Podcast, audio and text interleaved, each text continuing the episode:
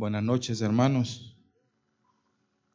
Qué bendición es poder estar en la casa de nuestro Dios.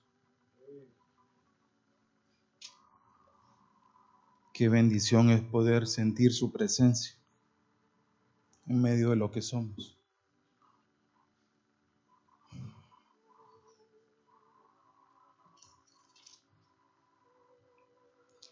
Dice su palabra en el libro de Deuteronomio, en el capítulo 30, verso 19. A los cielos y a la tierra llamo por testigos hoy contra vosotros, que os he puesto delante de la vida y la muerte, la bendición y la maldición. Escoge pues la vida para que vivas tú y tu descendencia.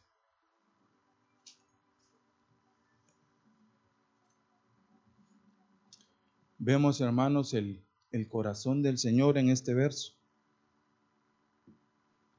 Dice que Él ha puesto delante de nosotros tanto la vida como la muerte, la bendición y la maldición.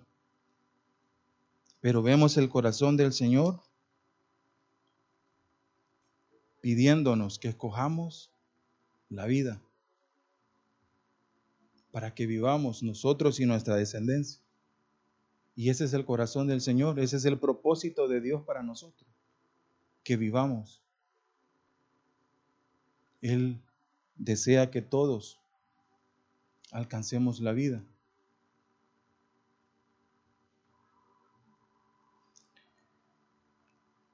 Y hermanos, considerando lo que el Señor ha estado hablando a nosotros en las últimas semanas, pudiendo meditar un poco en las palabras del Señor, lo que el Señor ha traído a esta congregación en, las últimas semanas. El Señor nos hablaba a través del hermano Alberto acerca del perdón. El Señor mostrándonos que tanto el perdonar como el recibir perdón, ese es un camino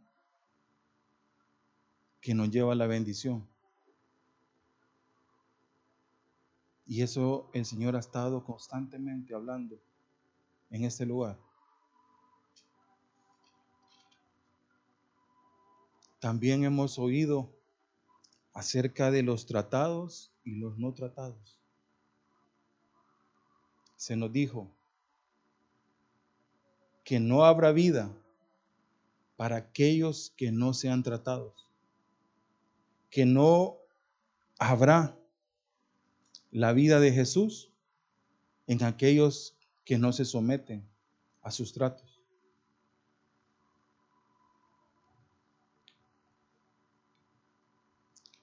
¿Qué vamos a hacer, hermanos? El Señor nos dice que ha puesto la vida y la muerte delante de nosotros. ¿Qué vamos a escoger?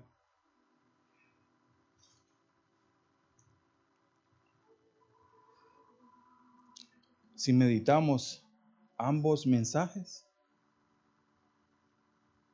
nos llevan al quebrantamiento, a la aflicción, al someternos a humillarnos.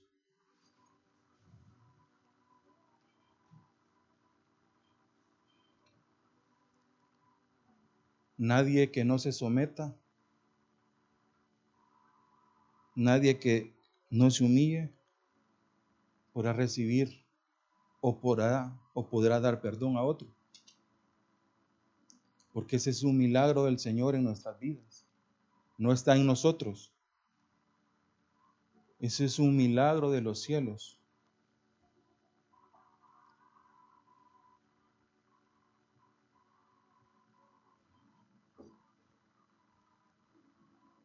Y hermanos, para que las palabras que el Señor ha dejado caer en nosotros puedan hacerse vida, debemos ser como el barro como el barro en las manos del alfarero celestial. Porque solo una vida moldeada y tratada podrá alcanzar la vida y la bendición del Señor. El Señor podrá hacer una obra en nuestros corazones. Si me acompañan por favor a Génesis 2.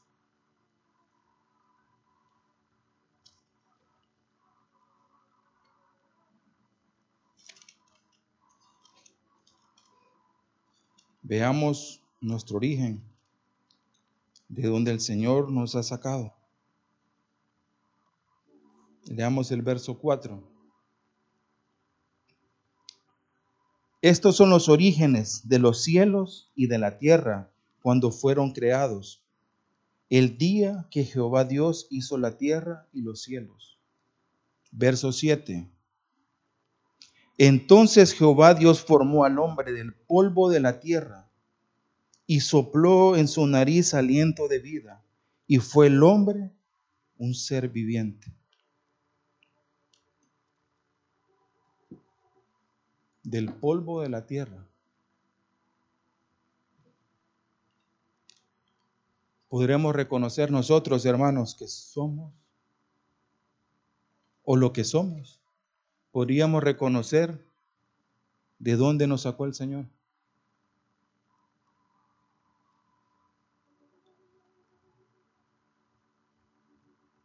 Leamos el libro de Job en el capítulo 10.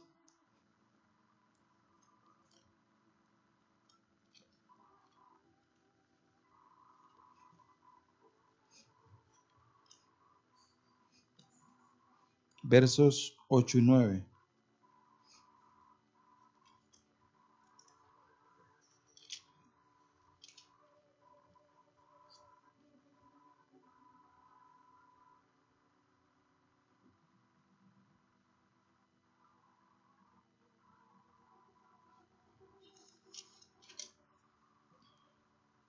Tus manos me hicieron y me formaron.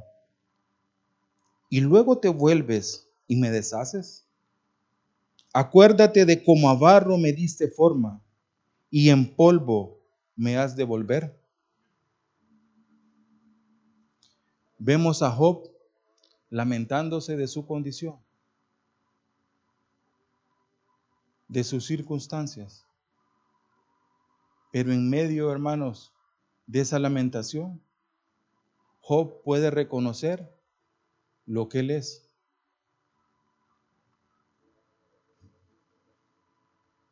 Job puede reconocer que él es barro, formado de la tierra, en las manos de ese Dios todopoderoso que tiene el poder para hacer y para deshacer.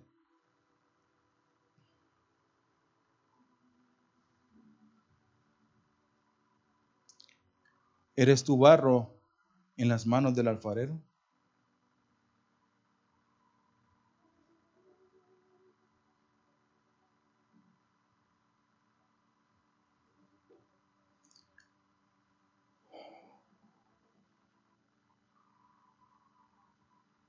a través de ese barro,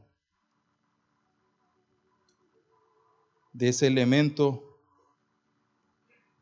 es que el alfarero puede formar o puede elaborar vasijas, tinajas. Pero si vemos naturalmente, no tiene ningún atractivo. El barro es débil quebradizo, se echa a perder fácilmente.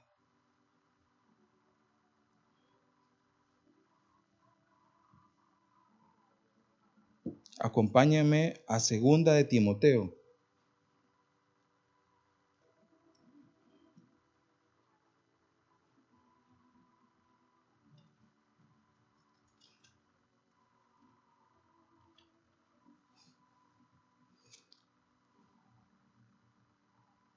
en el capítulo 2, verso 20. Dice, pero en una casa grande no solamente hay utensilios de oro y de plata, sino también de madera y de barro, y unos son para usos honrosos y otros para usos viles. Y hermano, ¿será que en la casa del Señor, en su iglesia, sucede lo mismo? Creo que esa es la condición de la iglesia hoy en día. Encontraremos vasos de honra, vasos útiles para la obra del Señor, pero también así, vasos inútiles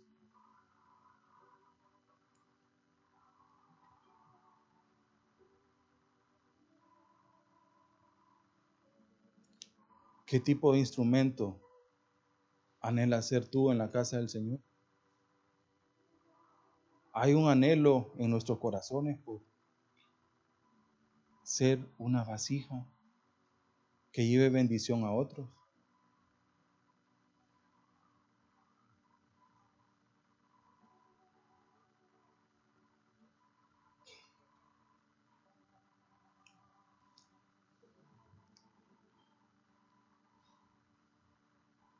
Si vemos el versículo 21, hermanos, ahí mismo, el Señor nos muestra el uso de, la, de los vasos de honra. Dice, así que si alguno se limpia de estas cosas, será instrumento para honra, santificado, útil al Señor y dispuesto para toda obra. si te limpias de estas cosas, serás un, instrumento de honra útil al Señor y dispuesto para toda obra. Y estaremos dispuestos nosotros, hermanos, a, a servir a otros. Estaremos dispuestos a dar de beber y de comer a otros.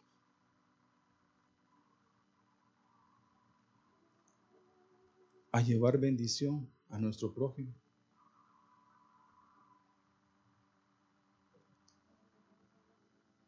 Y a eso nos ha llamado el Señor, a que seamos bendición.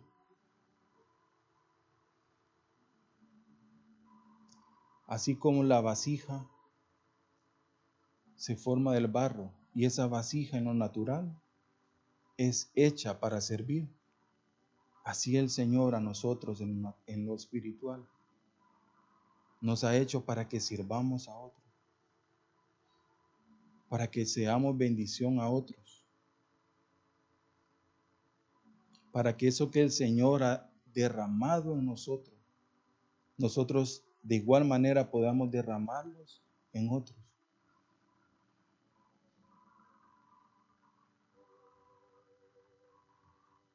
pero hay que pagar un precio para poder llevar bendición a otros. Debemos de llenarnos día tras día de su presencia, de su palabra.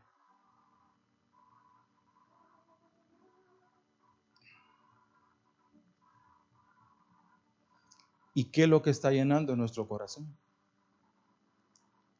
¿Qué es lo que estamos permitiendo que entre a nuestra vida?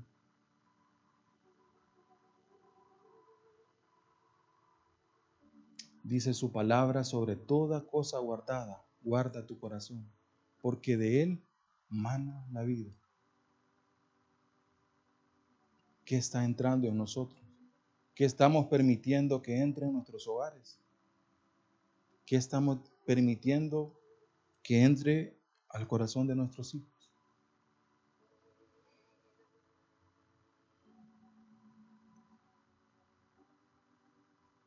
Así como el Señor al inicio nos dijo en Deuteronomio 30, he puesto la vida y la muerte, la bendición y la maldición. Escoge pues la vida para que vivas.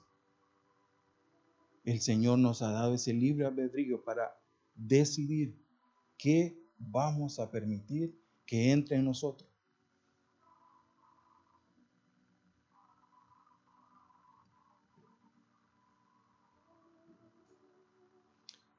Somos nosotros los que determinamos qué tipo de instrumento queremos ser.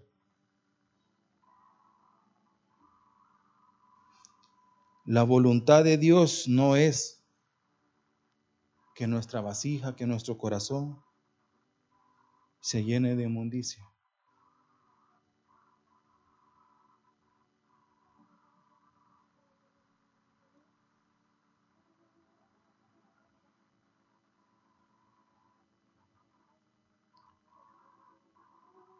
El resultado de que nosotros dejemos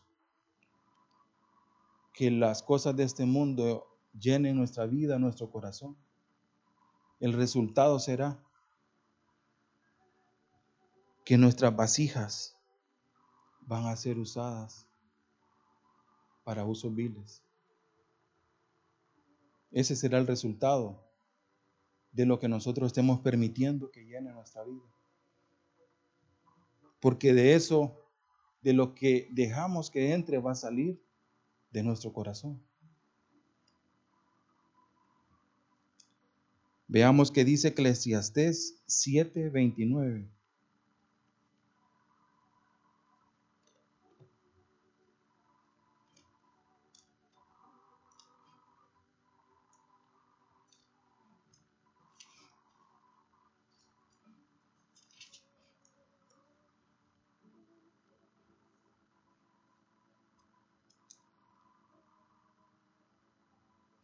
He aquí, solamente esto he hallado, que Dios hizo al hombre recto, pero ellos buscaron muchas perversiones.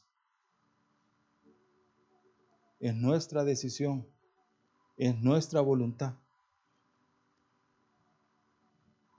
el decidir por la vida o por la muerte, por la bendición o por la maldición.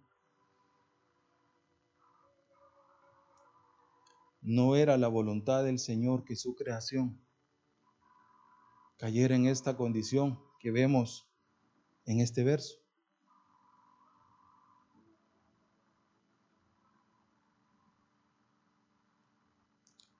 Es el pecado la raíz o el comienzo o lo que hace que el hombre empiece a ser destruido.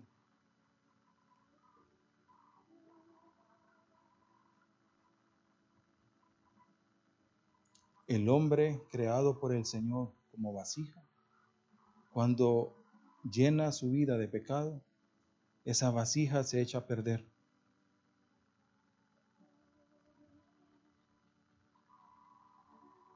El Señor está anhelando, hermanos, vasijas para honra, vasijas que estén dispuestas a llevar sus tratos para ser utilizados para su obra, para llevar bendición a su reino.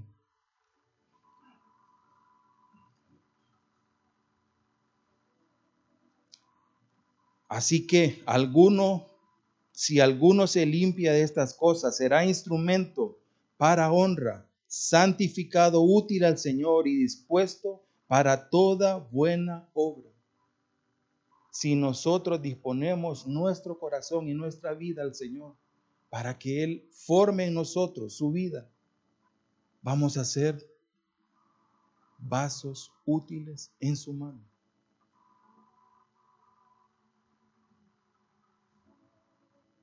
¿Qué vamos a hacer, hermanos?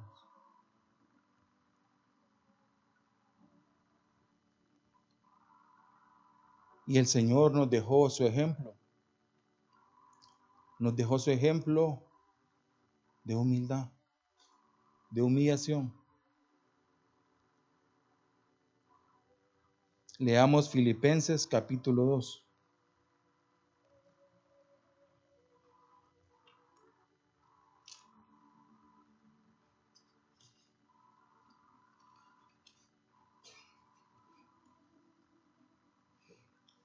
Desde el verso 5.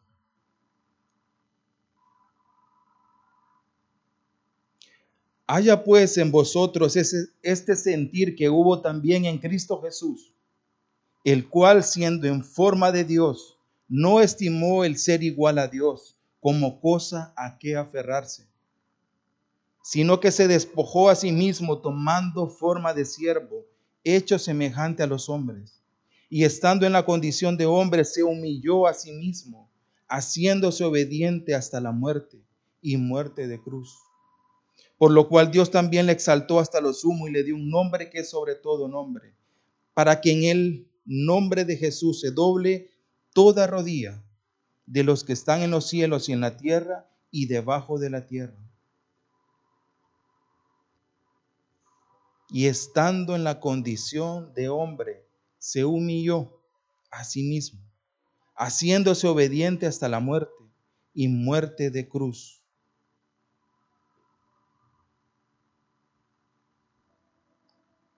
Esto es lo que el Señor nos dejó como ejemplo, para que asimismo nosotros nos humillemos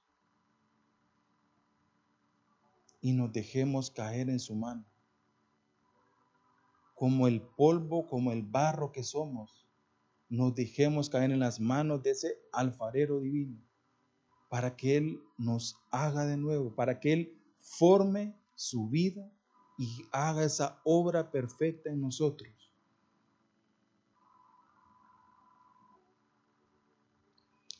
Permitámosle al Señor que sus manos trabajen en nuestras vidas. Que ese alfarero celestial pueda moldear nuestro barro. Y el Señor está dispuesto a volvernos a hacer. El Señor está esperando que nos decidamos, que decidamos por su vida. Leamos Jeremías 18.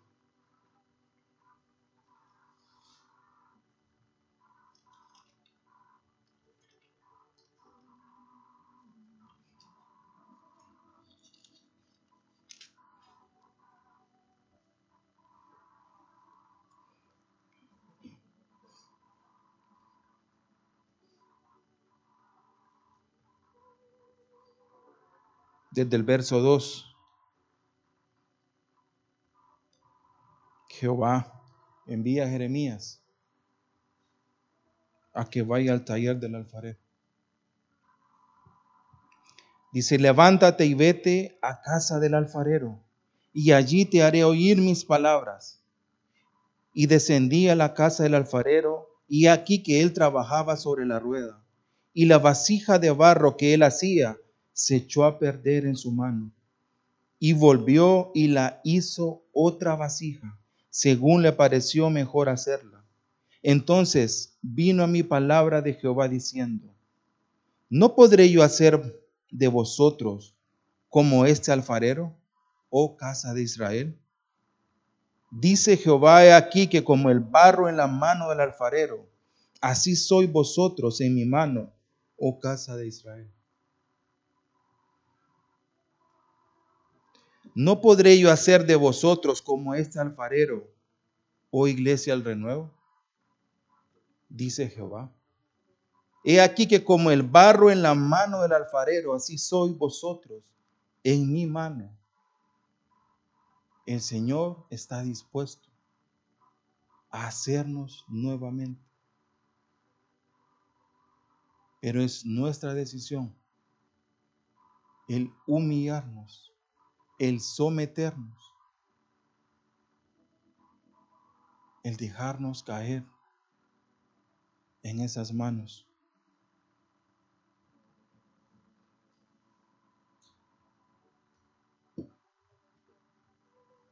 Dice segunda de Corintios 4, versos 7 y 8. Pero tenemos este tesoro en vasos de barro, para que la excelencia del poder sea de Dios y no de nosotros que estamos atribulados en todo, mas no angustiados, en apuros, mas no desesperados. Es Cristo nuestro tesoro, para que la excelencia del poder sea de Dios y no de nosotros. Qué bendición. Cristo, nuestro tesoro.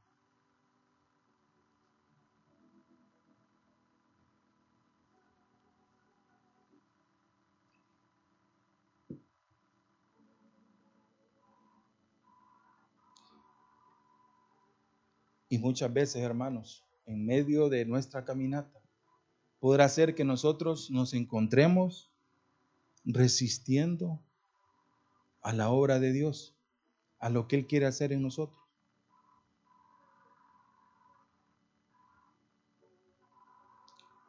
Aquellos que se resisten a la obra de Dios en sus vidas nunca llegarán a ser lo que Él diseñó para ellos.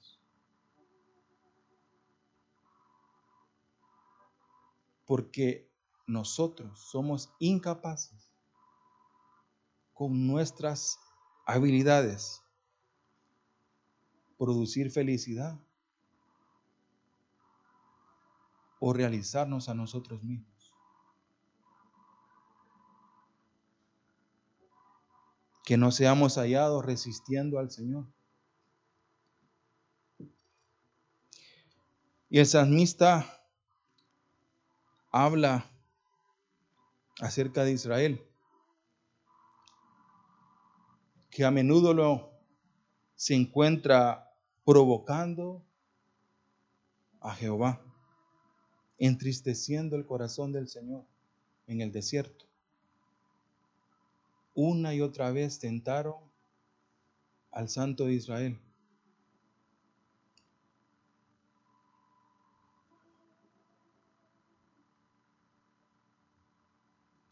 Y es que, hermanos, cuando nosotros rehusamos o nos resistimos a los tratos del Señor, estamos limitando al Señor de lo que Él quiere hacer.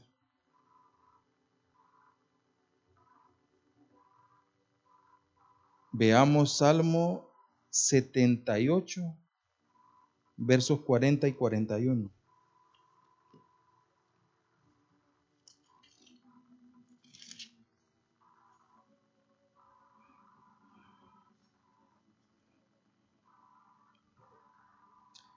¿Cuántas veces se rebelaron contra él en el desierto? Lo enojaron en el yermo y volvían y tentaban a Dios y provocaban al Santo de Israel. Cuando nos resistimos a la obra del Señor, lo único que estamos haciendo es retrasando lo que el Señor quiere hacer. Limitando al Señor sus tratos, para que Él termine, para que Él culmine la obra que quiere hacer en nuestras vidas.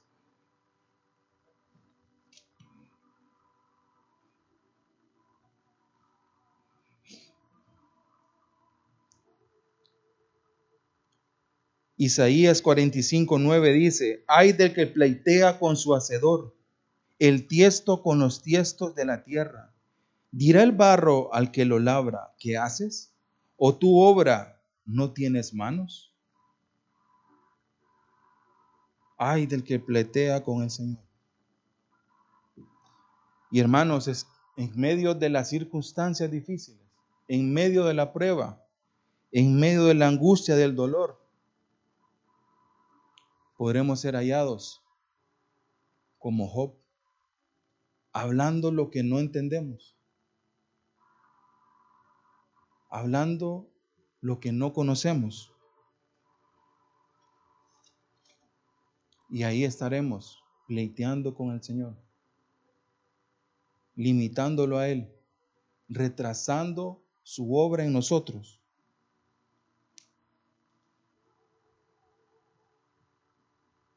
Pero si vemos la vida de Job al final, Él pudo comprender la obra de Dios en su vida. Job se dejó caer en las manos de ese Dios todopoderoso. Y por eso Job pudo decir, yo sé que mi redentor vive y al fin se levantará sobre el polvo.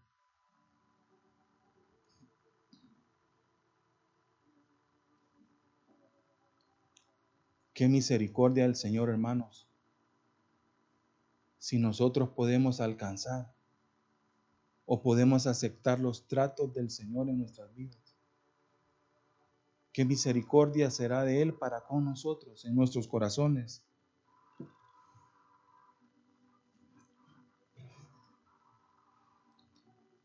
Yo sé que mi redentor vive y al fin se levantará sobre el polvo, sobre lo que somos, el polvo de la tierra. Les voy a leer varios significados de esa palabra, levantará. Dice, poner en un lugar más alto que el que tenía engrandecer, ensalzar, mover hacia arriba algo, poner en pie o en posición vertical lo que esté tendido. El Señor nos levantará. Se levantará sobre nosotros el polvo de la tierra y nos va a dar un lugar más alto. Va a enderezar nuestra vida. Por eso es necesario, hermanos, que nosotros nos humillemos. Por eso es necesario que aceptemos los tratos del Señor, que nos derramemos en sus manos para que Él pueda terminar su obra en nosotros y podremos alcanzar, podremos terminar esa carrera.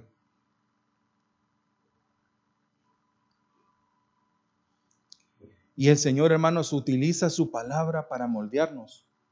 Es a través de esa palabra de vida que Él obra en nosotros.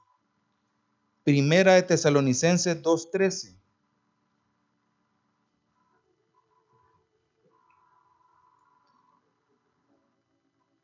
Por lo cual también nosotros sin cesar damos gracias a Dios de que cuando recibiste la palabra de Dios que oíste de nosotros, la recibiste no como, como palabra de hombres, sino según es en verdad la palabra de Dios, la cual actúa en vosotros los creyentes. La palabra del Señor actuando en nuestras vidas, su palabra, esa agua de vida, actúa en nosotros. Y así mismo pasa con el barro, hermanos. En lo natural, el barro necesita estar constantemente en contacto con el agua, porque de lo contrario ese barro se va a secar.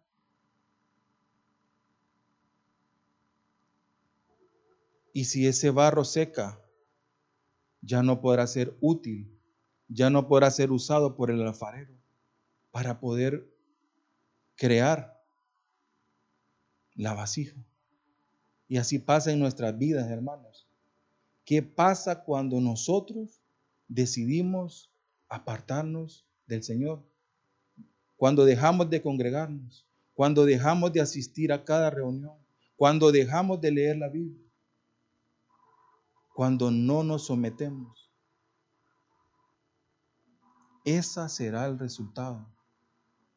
Nuestra vida se secará será como ese desierto árido cuando nos apartamos del Señor.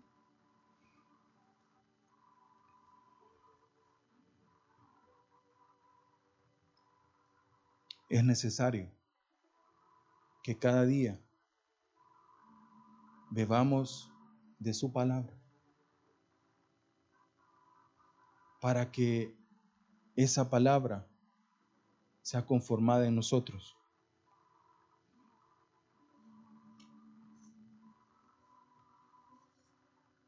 Veamos en Romanos 8:28.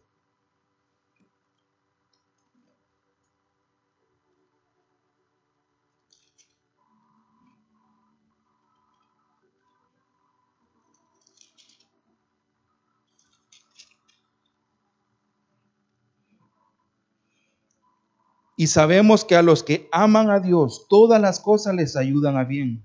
Esto es, a los que conforme a su propósito son llamados. Verso 29. Porque a los que antes conoció, también los predestinó para que fuesen hechos conforme a la imagen de su Hijo, para que Él sea el primogénito entre muchos hermanos. Ese es el propósito del Señor, el que seamos conformados a la semejanza de su Hijo.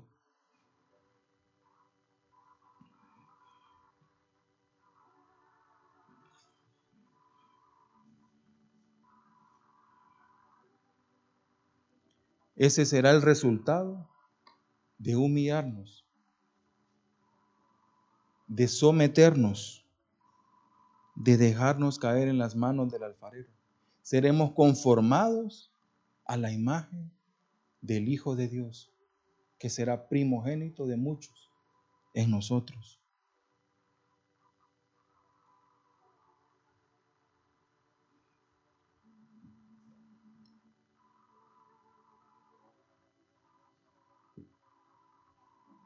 Les leeré significado de la palabra conformados. Dice, ajustar, concordar algo con otra cosa, ajustar para conceder con su propósito, dar forma a algo o alguien, formar o construir algo. Escuchen esto. Reducirse, sujetarse voluntariamente. El ser conformado es un proceso en nuestras vidas que nosotros debemos aceptar voluntariamente, someternos a la voluntad de Dios, para que Cristo sea en nosotros esa esperanza de gloria.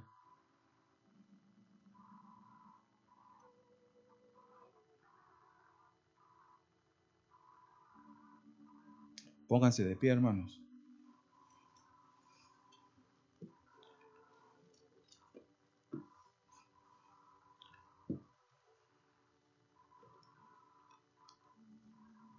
Dice Salmo 103, versos 3 y 14.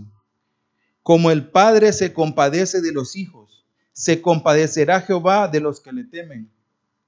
Porque Él conoce nuestra condición, se acuerda de que somos polvo. Isaías 64:8. Ahora pues, Jehová, tú eres nuestro Padre, nosotros barro y tú el que nos formaste. Así que obra de tus manos somos todos nosotros. Amén, hermanos. Que el Señor nos ayude y nos dé la gracia para someternos a la vida de Cristo para que seamos conformados a su Hijo. Que el Señor les bendiga, hermanos.